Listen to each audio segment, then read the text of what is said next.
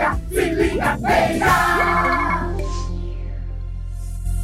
Boa tarde, galera. Boa tarde. Sextou. E se sextou, se é sexta-feira, tem mais um episódio novinho do nosso podcast Se Liga Feira. E aí, Rafa? E aí, Ju, muito boa tarde, galera. Pra você que tá aí acompanhando o nosso podcast pelo canal da TV Feira 2.1 e também pelo nosso canal no YouTube da Prefeitura de Feira. É isso aí. O que será que a gente vai saber? O que, que, o que, que vai acontecer aqui hoje? Do que, que a gente vai Hum. falar? O que, que será que rolou durante essa semana? A gente vai descobrir agora Bora. no nosso quadro Viralizou. Bora lá. Começando com a matéria que saiu no jornal Folha do Estado e eu te pergunto: você quer mais festa? Você não aguenta mais? Você acabou micareta, eu quero mais festa? Então tome festa! Hoje começa a festa do vaqueiro de Ipuaçu. Vai estar acontecendo aí entre 26 e 28 de maio, ou seja, é hoje, começa hoje a festa. Então já junta toda a galera aí e desce direto lá pro distrito de Ipuaçu. Que, inclusive, pessoal, essa é a 22 segunda, né? Festa do Vaqueiro que está acontecendo. E vai rolar missa, cavalgada e diversos shows musicais por lá, viu, Ju? Exatamente, muita coisa E bacana. que é uma tradição que atrai também moradores da nossa cidade e todos De os outras distritos e regiões. Exatamente. Já é tradição a Festa do Vaqueiro, 22 edição, então a galera gosta mesmo. E sobre a programação desse ano, ó, hoje, 6 horas, vai ter né, a procissão levando a imagem de, de Nossa Senhora Aparecida, que é a padroeira dos vaqueiros, né? No sábado, a programação começa às 6 horas, com shows, e entre as atrações tem Canidé, Letícia Brasil, Malícia Sem Vergonha, Renan Boy, Moisés Almeida, entre outros aí, outros artistas e artistas que vai estar fazendo parte dessa programação. E no domingo vai ter a cavalgada. A programação vai estar muito legal, então se programem por aí. Seguindo agora com a notícia que saiu no site Correio Feirense, né? A reforma da Praça Macário Barreto e da Feira Livre lá no Tomba segue avançando. Essa é uma obra realizada pela Prefeitura de Feira por meio da Superintendência de Operações e Manutenção. É o piso, né? O passeio em piso intertravado ali já está praticamente concluído. E enquanto a construção dos banheiros, instalação de, de pergolado e coreto seguem aí em fase de finalização. A próxima etapa prevê né, a instalação de equipamentos de ginástica, construção de um galpão e novos banheiros. E a expectativa é que as obras sejam concluídas em outubro. Então bora aguardar e daqui para outubro fica tudo prontinho. A próxima notícia é do site Portal Rádio Repórter, onde diz que UPAs e policlínicas da nossa cidade realizaram mais de 48 mil atendimentos.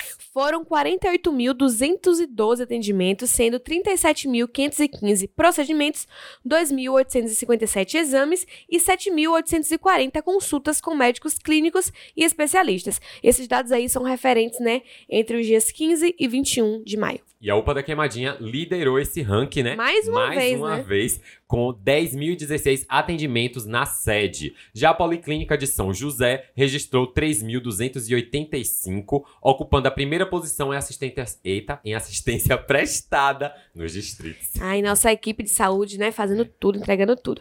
E pra fechar, o blog do Velame divulgou uma matéria que, pra mim, né, eu particularmente fiquei muito feliz. A prefeitura iniciou a reforma do Parque de Exposições de Feira visando a Expofeira. Por que eu falei particularmente? Porque eu amo a Expofeira, Rafael. Não sei se você gosta da Expofeira. Ah, eu, exatamente, eu tenho muitas lembranças da Expofeira, então eu tô ansiosa pra Expofeira. Pegava no ponto ali que agora é a Lucidata, né? Ela era um ponto de ônibus certinho da Expofeira que descia É, direto. todo mundo pra lá, direto. E o secretário de Agricultura, Pedro Américo, disse o seguinte, abre aspas, começa a reforma geral do Parque de Exposições de Feira de Santana, algo que desde que chegamos na gestão da SEAGRE, estamos buscando, dialogando com o prefeito, com a Soma e estudando a melhor forma de montar uma estrutura que receba melhor os eventos e as pessoas. Fecha aspas. É, e serão derrubados aí os sanitários e implantados novos, né? Novos sanitários, reforma dos galpões, reestrutura- reestruturação total do muro frontal, do embar embarcadouro, não é isso? Pistas de competições, via marginal de acesso ali à BR-324, entre outras, né, obras de manutenções que estão sendo necessárias para estar fazendo essa reforma aí. E agora, vamos partir para aquele nosso momento que recebemos os nossos convidados aqui para um bate-papo muito legal, semanal. Vamos lá. Nesse primeiro momento aqui do nosso bate-papo, momento da entrevista, eu vou receber dois artistas, uma cantora e um cantor, para bater um papo aqui com a gente. É a Letícia Brasil, que também é. é ela estuda é, jorna, jornalismo, não, jornalismo sou eu. Direito. Como é que a pessoa consegue lidar com essas duas coisas? Mas daqui a pouco a gente vai saber. Letícia Brasil, que também estuda direito, é cantora, tá com uma música aí, que o nome da música é Ele Não É Corno, não é isso, Letícia? Estourada aí, acompanhe ela nas redes sociais para vocês verem. E também tô aqui com Moisés, Moisés Almeida, que também se apresentou na Micareta. Os dois se apresentaram na Micareta. A gente até bateu um papo lá quando estava transmitindo. Ele que já tem aí é, mais de 10 anos se apresentando na Festa do Vaqueiro. Hoje a gente recebe esses dois artistas aqui para falar um pouquinho da carreira e também justamente sobre essa Festa do Vaqueiro que começa hoje, como a gente já falou aqui no nosso programa. Sejam muito bem-vindos, bem-vinda e bem-vindo ao nosso podcast. Obrigada, Ju. Estou muito feliz em estar aqui. Uma satisfação, né? Principalmente uma coisa tão, tão nova, né? Que eu fiquei muito feliz em feira realmente estar procurando cada dia mais atualizar Sim. com podcast, com entrevista. E a, vocês no Bicareto foi sensacional. Né? Sou suspeita para falar, não tô puxando o saco não, mas assim, Não foi um isso. diferencial que eu voltei lá, viu? Espero que eu Boa tarde, dizer que para mim também é um prazer, um privilégio muito grande aqui, né, na TV Feira, né? Se liga Feira. Isso, se liga a feira. Para mim é um privilégio muito grande. Agradecer pela oportunidade mais uma vez, você está abrindo as portas pra gente, né? Tá vindo se apresentar no programa. Gente, pra começar nosso bate-papo, eu queria saber de vocês. Eu li um pouquinho antes, né, pra vir aqui. Os dois começaram cedo na música mesmo, né? Teve esse contato com a música cedo. Mas conta um pouquinho pra mim como é que foi esse primeiro contato, de fato, assim. Se teve alguém da família, o que é que despertou a música, assim, vocês? Eu comecei ali na cidade de Antônio Cardoso, né?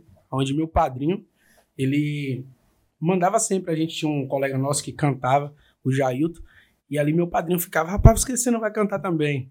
Aí um dia me despertou a curiosidade, eu falei, vou cantar uma música. Aí Sim. comecei né, a cantar, o pessoal foram bater os parabéns, que a gente tava no aniversário, Aí eu falei, agora todo mundo saiu, eu vou cantar. Aí na hora que o pessoal entrou, eu comecei a cantar, e o povo saiu todo mundo, quem tá cantando, quem tá cantando? Aí na hora que viu, aí eu gostei. Gostei nesse primeiro dia, fui convidado já pra ir fazer uma participação Olha no aí, show. no primeiro dia, Primeiro dia. sorte de principiante, gente, aquela coisa. E aí de lá pra cá a gente tá na estrada aí até hoje. e você começou com quanto tempo? Quantos anos? 13 anos de idade. 13 anos, gente. 13 13 anos. Um pré-adolescente iniciando ali a carreira, né? Trabalhando. E você, Letícia? Eu, gente, eu conheço, Letícia. É, eu, ia eu ia perguntar isso antes, A a, gente, gente- poderia. Ah, a gente pode falar aqui. Eu conheço a Letícia já, ó, não é de hoje. E ela já cantava, né? Tinha esse contato Sim. com a música gospel, a gente era da igreja e, e ela já cantava. Então já tinha, né? Isso lá desde, desde antes. Isso, desde 12 anos comecei a cantar no, como o pessoal fala, né, no coral da igreja, Sim. no grupo de louvor. E parei devido a estudo, estudo, é, trabalho. Então ficou um pouco mais difícil de conciliar. Sim, Porque você tem que ter um, um certo foco, com né? certeza. Pronto, comecei a estudar, como você Falei já sabe. direito, né? Só que eu tranquei. Trancou. Tive que trancar porque não tava dando pra conciliar em, em si. Eu aprendi que na vida a gente tem que ter foco, né? Sim. Então eu falei, vamos focar aqui na música, qualquer coisa a gente retoma ano que vem aí. Eu fui dando anos, viu? Sim. Não, se não der certo, 2021. Eu vou, 2022. Vai, vai alongando. 2023, estamos aí. Aham. Mas foi assim, graças a Deus. Eu também ainda gosto muito da música gospel, canto sempre que, que necessário. Mas estamos aí, né? Correndo atrás. E o direito vai esperar um pouquinho só. aí. É, tá trancada, daqui a pouco você volta. Foi com 12 anos, né? Você Isso, falou, com 12 12, anos. 13 anos. Então a gente consegue perceber que são pessoas começaram bem novinho mesmo, assim, né? A, a se apaixonar pelo, pela música. E como a gente tá falando aqui da, da igreja, a igreja é, eu já falei aqui com outros entrevistados, que a igreja é um lugar onde desperta também muitos artistas mesmo, É, assim, tanto pra, pra música, é, pras artes cênicas, pra instrumento, enfim. A igreja também é esse portal também de grandes artistas. E Letícia falou que teve um momento que você parou e eu ia perguntar justamente isso pra vocês. Teve algum momento, por alguma dificuldade, ou pela questão mesmo da necessidade de parar, assim, com a música e falar assim, agora não vou pensar em outra coisa. Eu, eu parei é, um tempo, um período é, da pandemia mesmo. Sim. Eu parei não por conta que não estava havendo eventos, né? Mas eu parei porque eu fui conhecer o lado gospel. Sim, sim. Né? Eu fui conhecer o lado gospel, a igreja, que é muito bom mesmo. Tenho, graças a Deus, é, aprofundado cada dia mais. E Só que aí tá no sangue, né? Sim, não tem como. não tem pra onde correr. Quando tá ali, correr. menino. É, aí eu falei, é, é bom, tá com Deus, tá na igreja também, ele né? vai estar comigo aqui Sempre, qualquer sempre. em qualquer lugar. Isso, então eu falei, não, eu vou dar continuidade como meu trabalho, é meu trabalho hoje, né? Que eu tenho uma música como meu trabalho hoje. Então eu falei, eu vou retornar, né? E Então aí eu retornei. peguei, retornei. Ai, que bom, que bom. É bom ver artistas não desistindo de seguir, porque a gente sabe o quanto é difícil. Sou artista também, sei o quanto é difícil a gente con- tentar conciliar. Mas que bom que estou aqui em frente de duas pessoas que não desistiram e continuam, Com né? certeza. A escolha, que dentro da música tem vários é, gêneros musicais, né? Como foi essa escolha pra vocês? Qual é o segmento de vocês? É a rocha? É a axé? É o quê? Fala um pouquinho. Bom, é, eu comecei um pouco no sertanejo, né?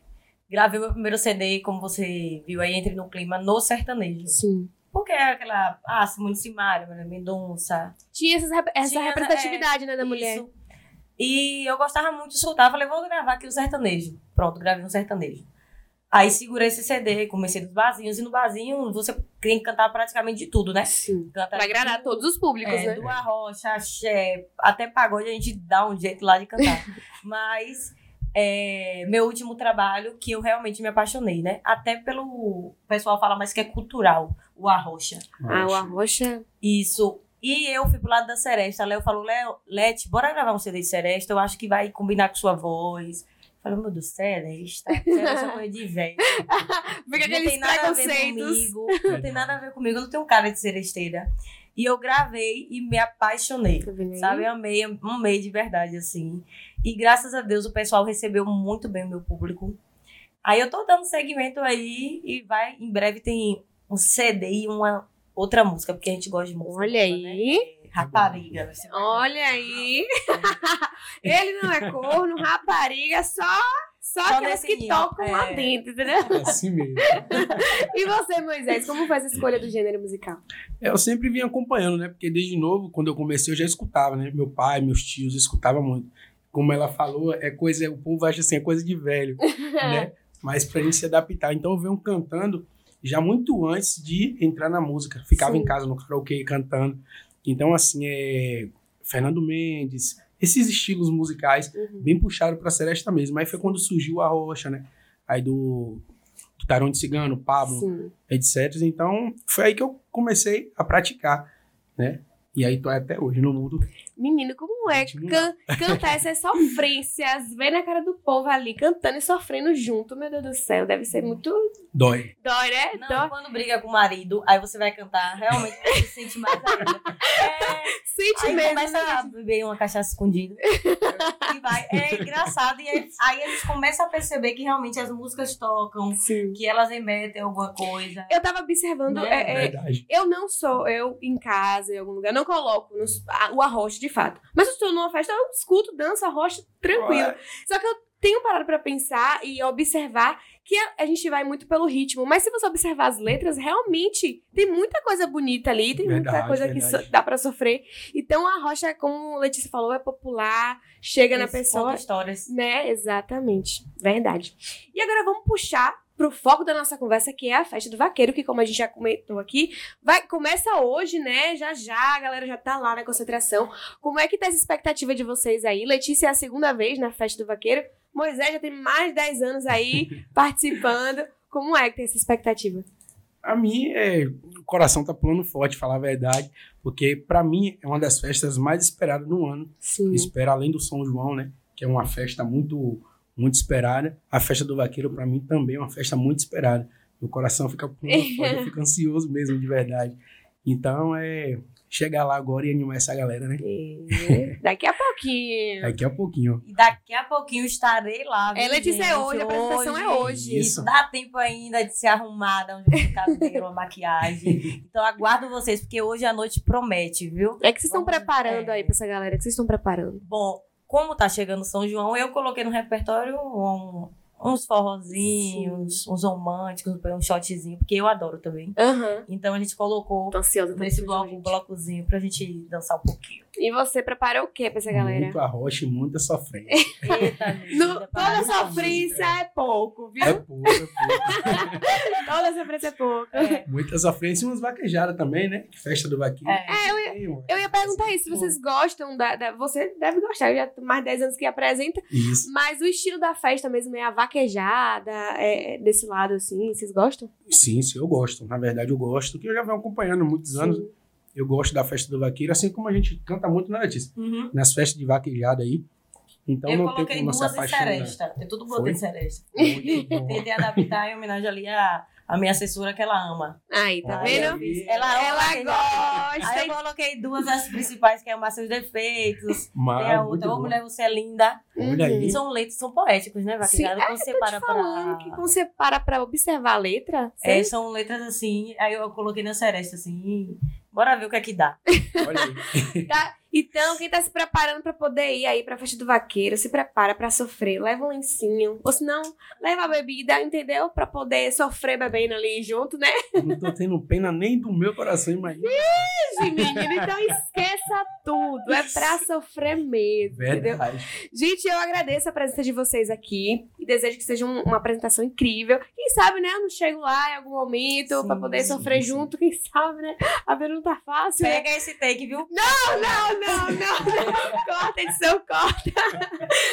Mas é, que seja uma festa, uma festa incrível, né, pra vocês. Eu, a gente tava conversando aqui antes dos bastidores que é uma loucura ir apresentar tão tarde, chegar tarde, voltar. Mas que seja tudo bem, né? Que Deus acompanhe vocês, Amém. né? Amém. Como a gente falou aqui, que tá sempre com a gente. E que a galera sofra e se divirta junto em mais uma festa, né? 22 edição da Festa do Vaqueiro.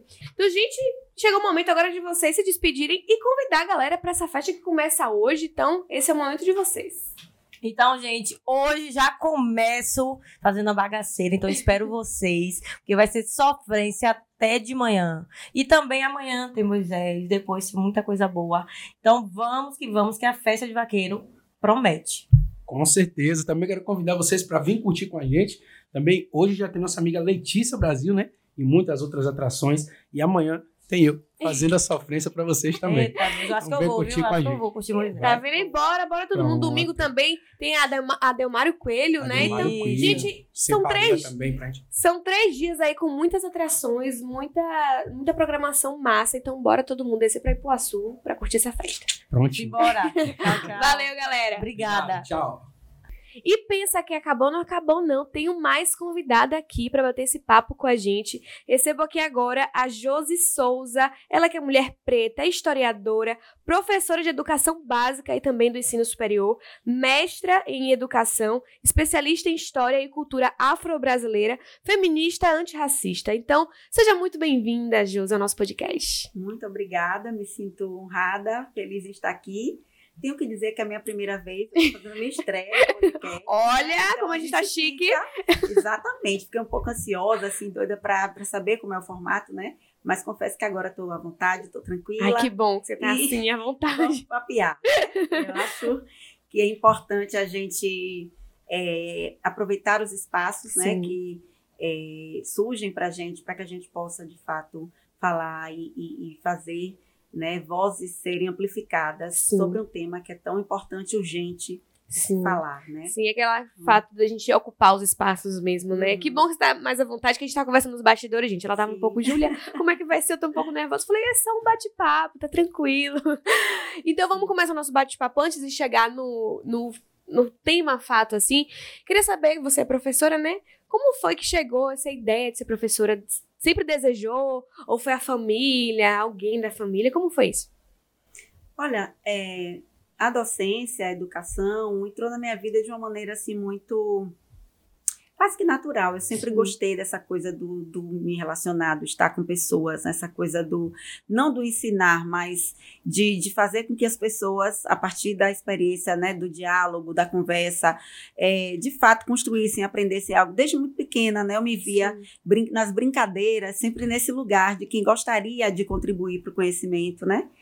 E também por ser um sonho da minha mãe, né? Uma mulher que eu admiro muito, que eu digo que é minha primeira grande referência intelectual, que não teve a oportunidade de estudar, Sim. mas é intelectual, mesmo sem as credenciais, sem os títulos, porque é quem me ensinou muita coisa, me ensina e que tem saberes que são de vivência, né? Sim. Como acontece com todas as mulheres pretas, né?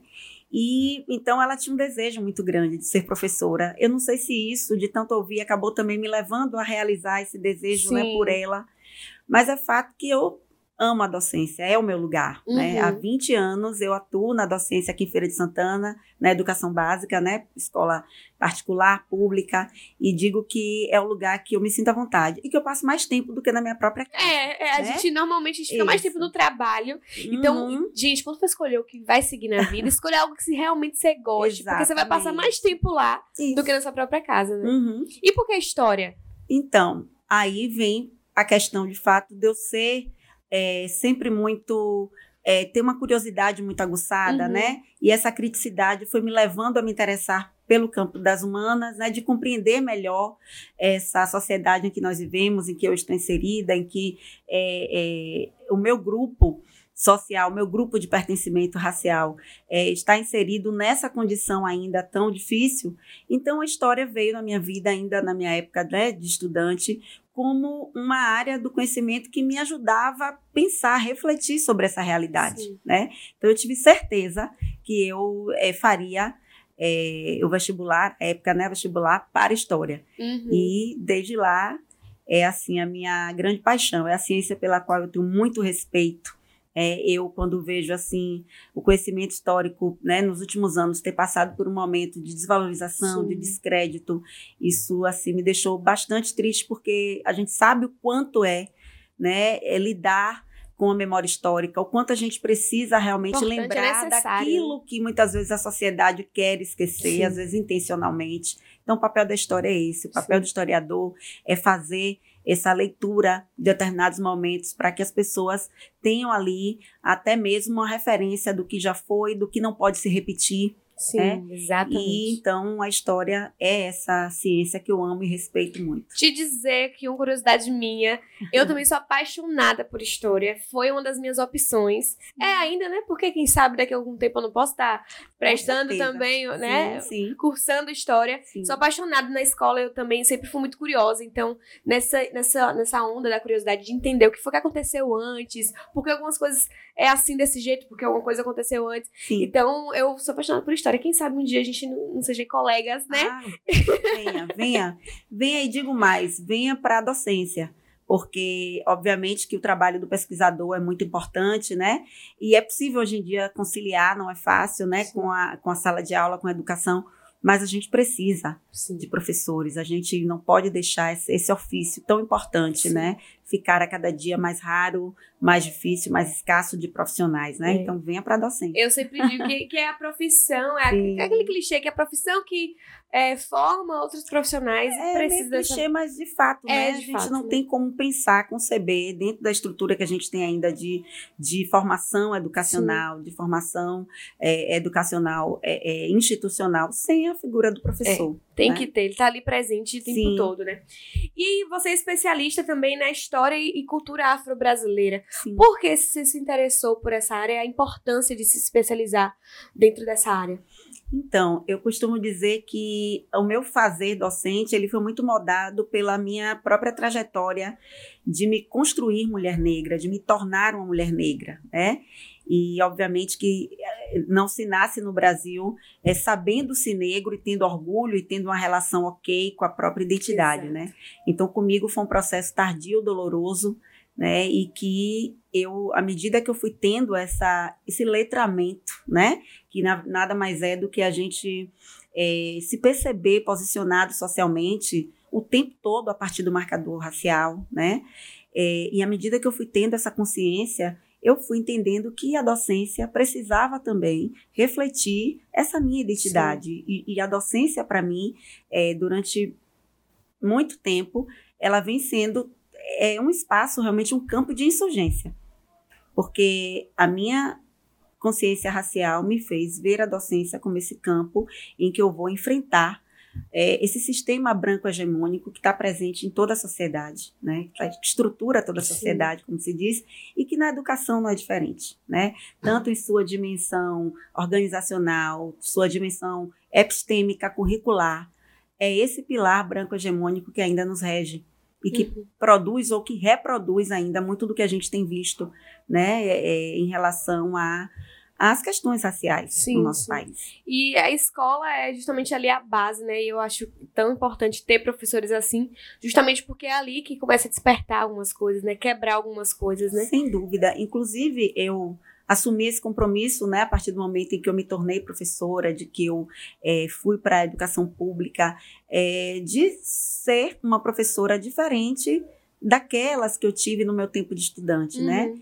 Porque eu digo que a escola, durante muito tempo e para muitas gerações, foi um espelho quebrado. Um lugar que a gente entra e sai sem se entender, uhum. né? Do uhum. ponto de vista racial, do ponto de vista de classe. Então, eu pensei que eu poderia contribuir para uma escola diferente, sendo uma professora com esse compromisso Sim. social, né? É, com o público, que é um público majoritariamente negro, periférico. Sou eu, sou Sim. eu ali, né? Eu olho para os meus alunos e me vejo. Então eu preciso fazer algo diferente para que eles possam sair mais fortalecidos em sua identidade, né, para poder enfrentar tudo isso aí que a gente com, vê. E com certeza vem fazendo diferença aí. Não fui aluna, mas com certeza deve ter feito diferença aí. E você também é escritora, você escreve para alguns portais nacionais aí. Como é essa ah, experiência sim, de escritora? Sim. Esses retornos, então, como é? Né, eu sempre pensei a, a, a carreira acadêmica foi algo que durante muito tempo eu precisei abortar, vamos dizer assim, interromper, por conta das outras demandas, né? A premência de ser mãe, de ser mãe solo, de ter que, né, de cuidar de outras pessoas. Então, eu deixei um pouco de lado, mas sempre gostei muito de escrever, de estudar, de ler, enfim. E, é, obviamente, que Hoje em dia, embora eu valorize bastante, tanto é que voltei para fazer um mestrado, né, recentemente, eu acho que eu preciso escrever para alcançar um público que não necessariamente seja acadêmico. Sim, né? sim. Então, escrever para pessoas e, e, ser compreendida, minha escrita chegar e alcançar facilmente outras pessoas, é uma das coisas que eu também uso como uma ferramenta antirracista, né? Então, Sim. eu escrevo, escrevo para o Guelé 10, que foi também muito importante nessa minha trajetória, nessa minha busca né, por um letramento racial. E hoje a minha maneira de retribuir um pouco de tudo que o portal Galé 10, que o Galé 10, né, enquanto essa instituição voltada para pensar questões raciais de gênero, é, fez por mim, pela minha formação, né, eu hoje procuro retribuir um pouquinho e aí escrevo né? Ah. E eles publicam, e eles gostam, e eu vou escrevendo. Continua é, ali, né? Sim, sim. Quem quiser acompanhar, ler um pouquinho do que Josi escreve, entra lá no portal, né? Pra estar tá acompanhando um pouquinho do que ela tem, tem escrito aí. Agora, indo pro ponto de fato, né, do nosso bate-papo, infelizmente, eu não queria estar tá aqui falando sobre isso, sim. mas a gente precisa falar sobre, né? Aconteceu. É. É, os últimos dias aí, o jogador Vini Júnior, né, do Real Madrid, mais uma vez, né? Não foi a primeira, mais uma vez, foi vítima né, de, de ataques racistas. Alguns torcedores da, da torcida do Valência, né, no qual era o jogo ali Real Madrid versus Valência, eles gritavam, né, momo, momo, que em espanhol significa macaco. E foi, né, mais um ataque racista contra o jogador. Uhum. E ele se revoltou, obviamente, né? E se desentendeu como um atacante. E ele foi expulso. Ele foi expulso. Olha que contradição, não é mesmo? Sim. Então, é, para iniciar esse tema, esse acontecimento, eu queria saber de você, primeiro, você, como é que você enxerga esse, essa, esse acontecimento, esse crime, né? E a atitude do árbitro de ter ele, é, expulsado ele do jogo, né? E hoje a expulsão, vou até perguntar minha produção que entende mais um pouco de futebol, ele foi anulada a expulsão dele, foi anulada a expulsão de Vini Júnior, mas aconteceu e foi um fato que tá repercutindo muito ainda, né? Uhum. Então você, enquanto essa pessoa que estuda, né, sobre é, o antirracismo, é, escreve sobre isso, como é que você enxerga essa, esse acontecimento? Assim? Bem, é, primeiro, né, minha solidariedade a Vini Júnior, é, como um rapaz preto, retinto, que tem um sonho, né, e que esse sonho, obviamente, já está sendo realizado Sim. e poder transformar a vida da família dele, assim como tantos outros jovens sonham, né, e ir para um lugar onde ele vai ser alvo dessa agressão, né. Sim. É, o que aconteceu com o Vini Júnior, na verdade, é, é Vini Júnior acabou dando visibilidade por ele ser quem é, um jogador famoso de um Sim. time, né? Está lá no futebol europeu, que é indiscutivelmente o lugar mais desejado por qualquer né, jogador de futebol. É, deu visibilidade a algo que a gente sabe que acontece todos os dias Nesse momento pode estar acontecendo, né? com pessoas negras, né?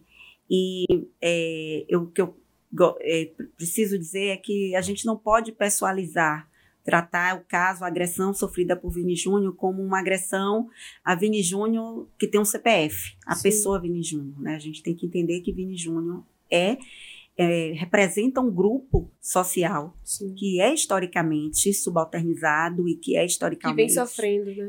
humilhado e que vem sofrendo essa agressão, Sim. né? Então ele está ali, mas é um eu coletivizado, né? Ele faz parte de um grupo, de um coletivo que sofre historicamente com o racismo.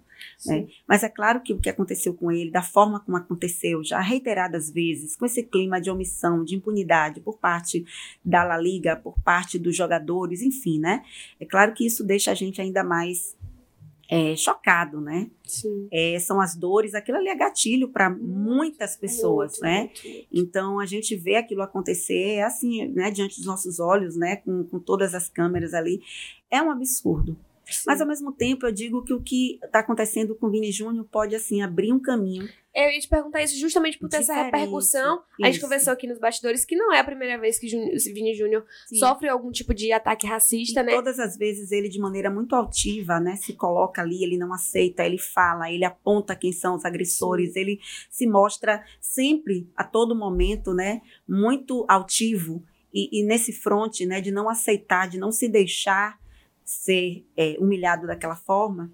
Então, eu penso que dessa, dessa vez é, o caso alcançou assim uma visibilidade que vai fazer aqueles que são os mentores os executores do racismo, que são pessoas brancas da Europa e seus descendentes, é, de fato pensarem, né, repensarem sobre essa opressão. Sim, É. sim. Grada Quilomba, uma das autoras que eu gosto bastante, ela diz que o racismo é uma problemática branca, gestada, pensada, operacionalizada por pessoas brancas. Então, são os brancos que têm que solucionar. Exatamente. Né? Porque fica parecendo que pessoas negras é que tem que estar nesse lugar, nesse fronte Tem que de falar como é bater, que tem que... falar, né? Inclusive, Ju, eu quero fazer aqui um momento sincero, né?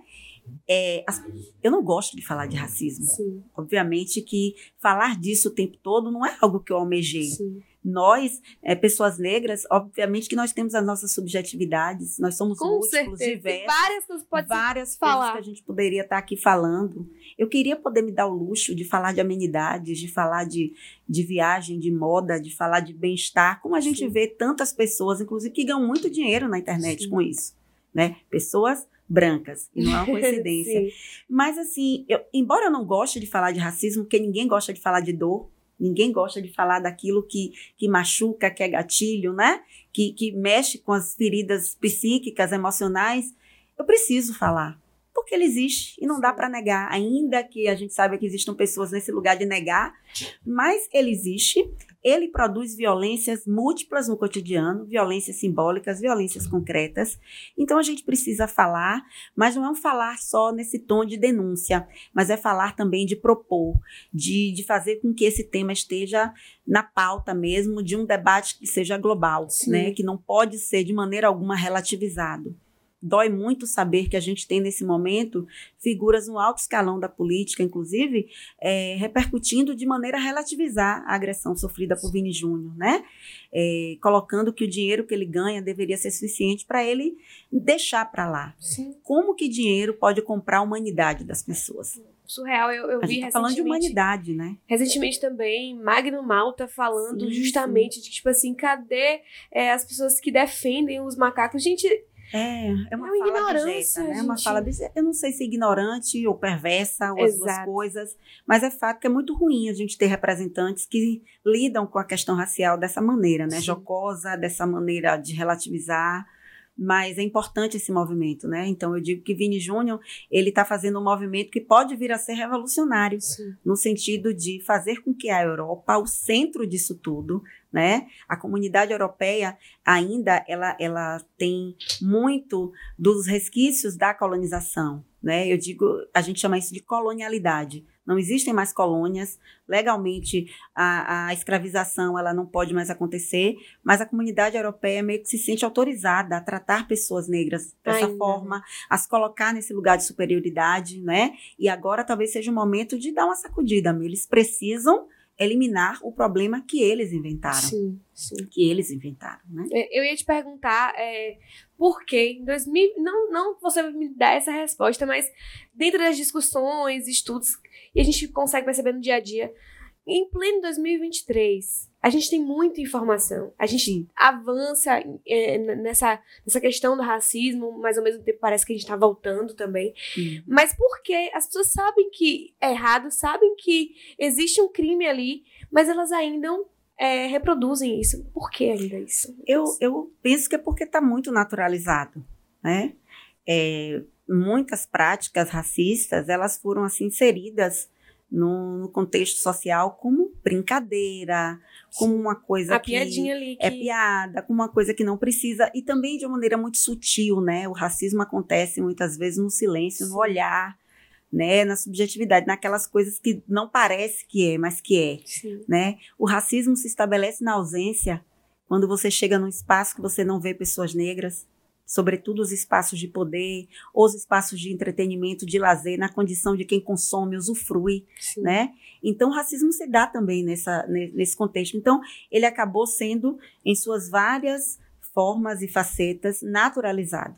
E muita gente acha que é bobagem, que não precisa falar, que não precisa gritar, né? É, na Europa, especialmente na Espanha, não há leis propriamente, né, é, de enfrentamento, de combate ao racismo, ou seja, o racismo lá ainda não tem esse status de, de crime, Uhum. né, não é algo criminalizado.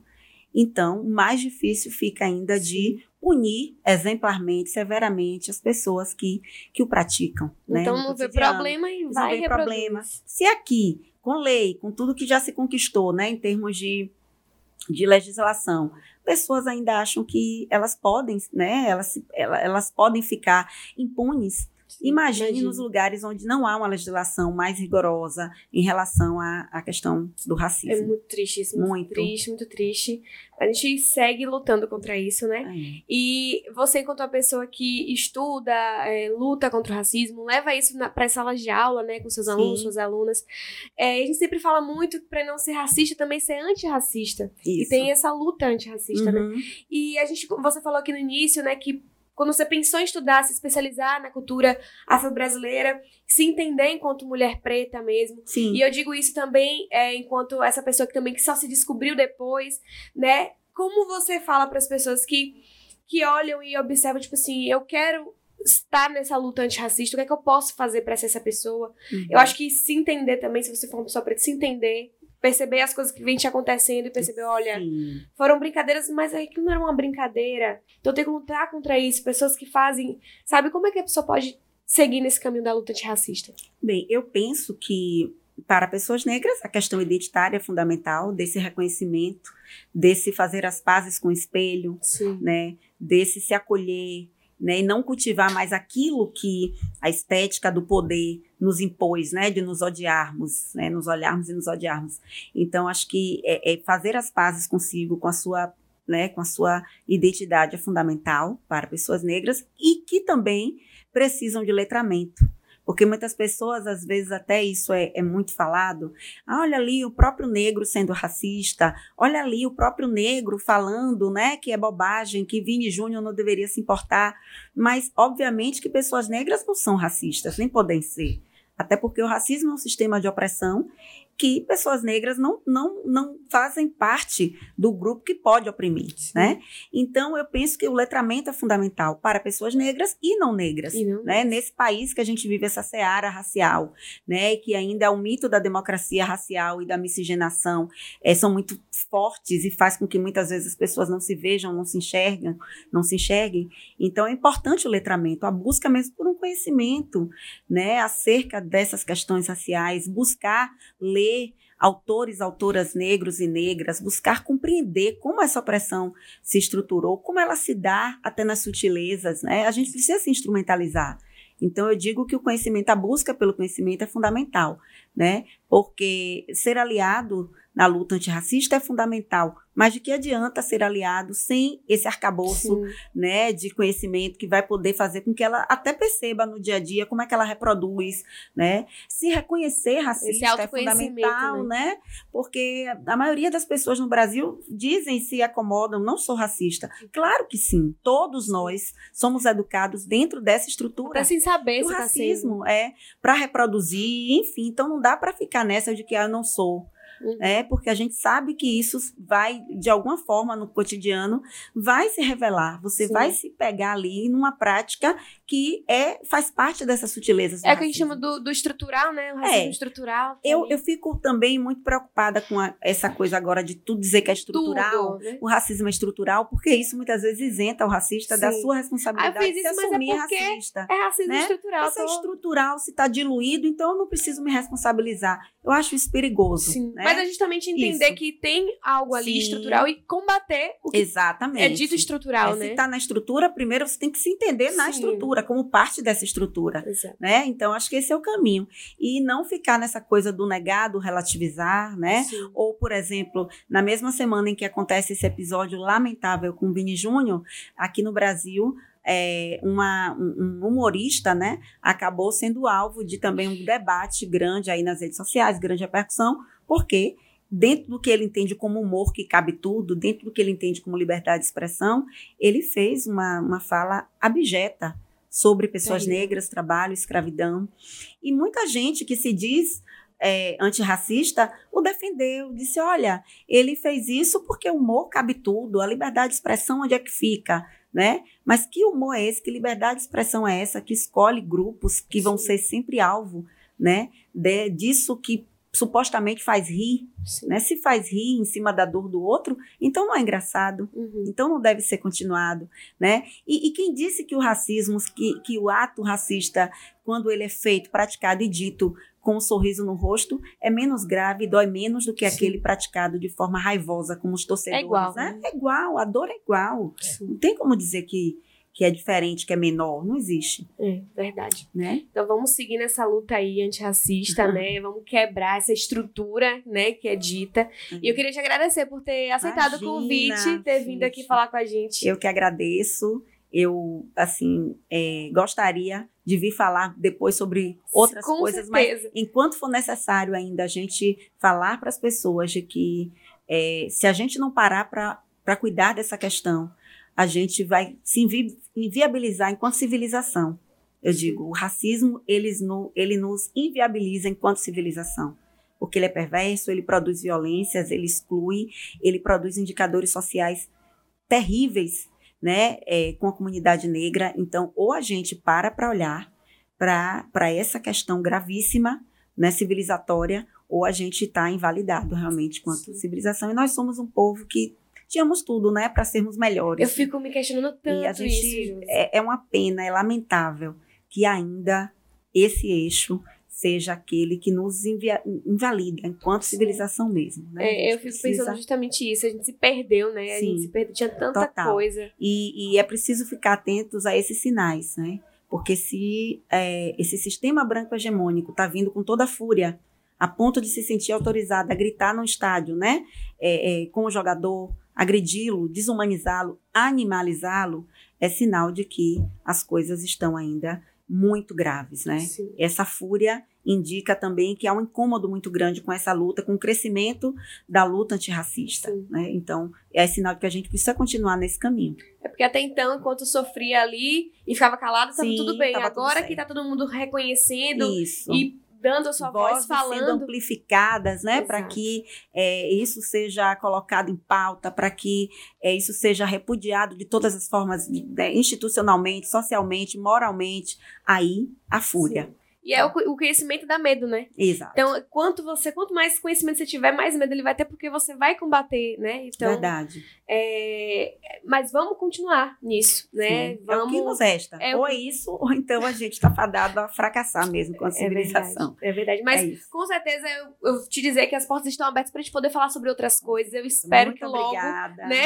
E te parabenizar pelo seu trabalho, né? Queria tanto ter sido sua aluna. Acho que se tivesse sido aluna de Josi, gente, algumas Imagina. coisas eu não teria sentido tanto, tinha entendido um pouco melhor desde Oh, mais nova. Imagina. Mas A com gente certeza. tenta, né? Eu, eu sinto que é o meu papel. Para além da, da professora que ministra conteúdos, é o meu papel social e eu não me furto dele. É, né? e seus alunos e alunas, então, têm um privilégio de ter Sim. uma professora como essa. Então, muito obrigada, viu, Josi? Eu que agradeço. Obrigada. Que massa foram esses bate-papos hoje, hein? O negócio tava muito movimentado aqui. É, Eu hoje recebemos tá muito-. Muitas pessoas, muita coisa acontecendo. Mas pra fechar o podcast, tá faltando água, hein, Júlia? Claro, aquele que a gente sempre fecha aqui, aquele quadro que a gente chama Qual? React de Milhões. E pra começar, Rafa, o nosso Hum. primeiro vídeo aqui, Inspira. eu vou quero te perguntar uma coisa. Qual é a bebida, sua bebida favorita? Minha bebida, cerveja. Cerveja. Ai, não vamos fazer mexendo de marca aqui, né? Cerveja. Cerveja. Uhum. Eu sou apta do café. Acho que café é minha bebida preferida, eu acho. Mas eu não, o que eu quero falar mesmo, porque teve um vídeo que não saiu das redes sociais de um menininho onde ele tá cantando música super feliz, tomando seu suquinho. Vamos ver que suco é esse? Bora ver, bora ver. Cai no meu E dando zoom, ó. Pra quem aguenta. Ai, suquinho de murucujá. Ai, que delícia. Perfeito! Ah, gente, perfeito. Suquinho de murucujá. E o murucujá, porque ele é uma criança, ele não sabe falar maracujá. Cheio de gingado. Menino se Cheio dando zoom gingado, aqui na né? câmera e o suquinho Já aqui, ó. era. E, ó. Muito bom, amei. Se você é apaixonado por natureza, com certeza vai se identificar com esse vídeo aqui. Bora ver. Bora ver. Pôr do sol. O que, gente? Pela... Eu sou essa pessoa. Eu sou essa pessoa que não aguenta ver uma lua, ver um sol. Agora eu, entendi entendeu? o vídeo, entendi o vídeo agora. Toda vez que você vê um pôr do sol, ó, tira. Ontem, ontem não, acho que foi antes de ontem, eu tava na sinaleira parada. Eu peguei e vi a lua com outra estrela que era um, pa um país, ó. Uhum. Um, um planeta, né? E aí eu tirei foto. Eu sou assim, eu vejo a lua, eu tiro foto, eu vejo o sol, um pôr do sol, alaranjado. Uhum. Inclusive, uma, uma, uma seguidora minha falou assim: Ah, eu postei uma foto do sol, do, do céu tudo alaranjado. Ele lá. Céu de tangerina. é o céu de tangerina. Eu amo o céu de tangerina. E sabe o que é o melhor? A luta de todo ser humano é conseguir, gente, tirar uma foto da lua em boa É, qualidade. A gente com o próprio celular. celular. Alô? Não marca vai. aí, faz um celular com captação de imagem. que Não é. A gente queria tirar uma foto do jeito que a gente enxerga e não consegue. E pra gente finalizar, a gente, o primeiro vídeo foi de uma criança, vamos finalizar com o vídeo de uma criança, porque a sinceridade de uma criança, ninguém consegue lidar com a sinceridade de uma criança. passando mal de flor já. Qual é o seu nome? Laís. Laís? Nome bonito, né? Por que você tá com essa roupa? Você é princesa? Não, Você é o quê? nada. Eu não sei. Quem criança, ela não entende o nada? que, né? Mas rejeite essa palavra hoje, Laís. Tá bom? Ai, já tá gostando, meu Deus. Você acredita em Deus? Sim. Ele é bom? Sim. Você vai na igreja? Sim. Você devolve dízimo? Oi? Tipo, oi? Você não sabe o que é dízimo? Não. É quando você tem que dar tudo que, que você ganhar, 10% você tem que dar pra Deus. Tipo assim, você tem que pegar. Quantos brinquedos você tem? Você deve ter uns 100 brinquedos? Sim. Então você tem que escolher 10 Espia, viu? e de- dar na igreja os brinquedos. Acho que não. Acho que não. A Tá bom? sinceridade da criança. Criança não entende, né? Honesta. Ela não sabe o que é exatamente que é uma coisa honesta. Deve ter aprendido em casa agora. Então falou, não, então não sou não, porque isso deve ser ruim, então não sou não. Amei, amei esse A caixinha minha mãe, o que é honesta? É, tipo, meu Deus. Ai, muito bom, muito bom, muito bom. Criança é muito inocente, velho. É muito inocente. E é isso aí, galera. Muita diversão, muita felicidade por aqui. Infelizmente, estamos encerrando mais um episódio e espero vocês aqui na próxima semana. Isso, e acompanha. Não esquece de acompanhar a gente lá no Instagram, arroba Se Liga Feira Podcast e o arroba aí no Instagram da TV Feira para acompanhar a gente, toda a programação aqui da TV, tá bom? Um, um beijo. beijo.